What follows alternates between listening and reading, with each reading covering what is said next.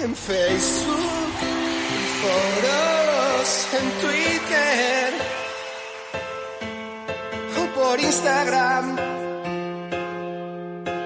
Suelo hablar de aquello que no sé. Hola, soy el mangazo Tolili y no me gusta el pádel. Pues en lo que llega la temporada, que aún queda, nos entretenemos con las pretemporadas, más aburridas que vivir en un pueblo de Alemania. Y con los excesos de algunos durante los parones.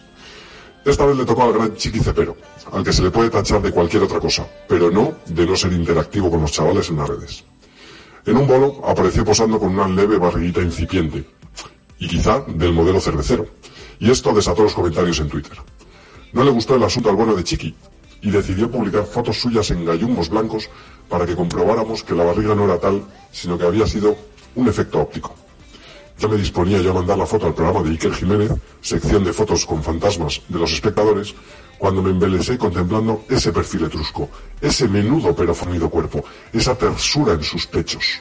Y me lié y me lié. Y no había acabado yo mi lío cuando descubro, ojo aquí, que... redoble de tambores.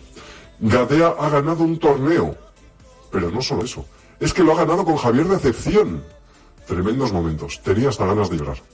No viví algo así desde mayo, que un día me emborraché clandestinamente en un bar hasta las 5 de la mañana. Tras recomponerme, lo que mandé a Iker Jiménez fue la foto de Gadea y Decepción con un trofeo en la mano, y a la espera de respuesta he quedado. Acabo hoy con un recuerdo para el gran Quique San Francisco.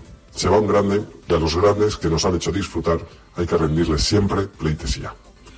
Buenas noches.